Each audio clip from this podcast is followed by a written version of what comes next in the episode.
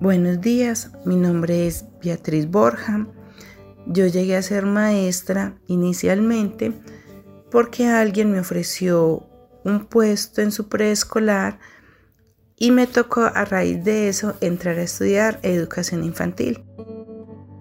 Nunca me imaginé que yo iba a servir para ser maestra, nunca había jugado ni siquiera a ser maestra, pero cuando llegué allá, yo vi que definitivamente eso era lo mío.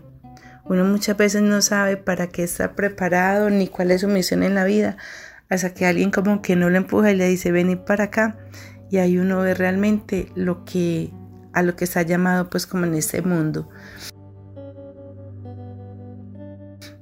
Por eso luego decidí estudiar en la Universidad de Antioquia. Me presenté inicialmente a la licenciatura de educación preescolar, pero cuando me faltaban como cinco materias me cambié para la licenciatura en educación básica primaria eh, porque me podía mover en más grados ya que me gustaba pues como tanto el cuento, el fabuloso cuento de enseñar y terminé graduándome finalmente en eh, como licenciada en educación primaria. Mi más grande logro como maestra, ver estudiantes que ya están en la universidad, que están tratando de ser profesionales y que han aprendido a ser mucho mejores seres humanos de lo que ya eran cuando yo los conocí. O sea, eran buenos y ahora son muchísimos mejores seres humanos. Ese es uno de los más grandes logros que como maestros uno puede tener, ver a sus estudiantes eh, graduándose en una universidad y siendo unos buenos profesionales. Lo más difícil que me ha pasado en esta profesión, que me acusen de cosas que no son reales y que me hagan acoso laboral.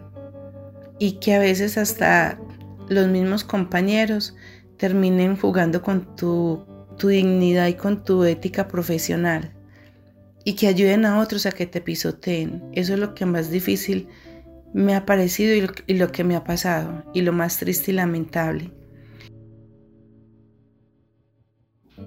¿Qué me motiva a seguir? Los estudiantes. Los estudiantes es lo que lo motiva a uno a continuar día a día en esa profesión y sobre todo cuando uno ve que logran aprender algunas cosas y que a veces lo sorprenden a uno.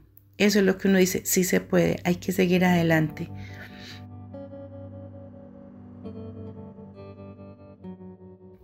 Mi, mi sueño como maestra, ay, poder tener la clase perfecta en algún momento de la vida, la clase perfecta y que esa clase o eso que yo haga trascienda, trascienda y toque muchos corazones eh, en un futuro cercano.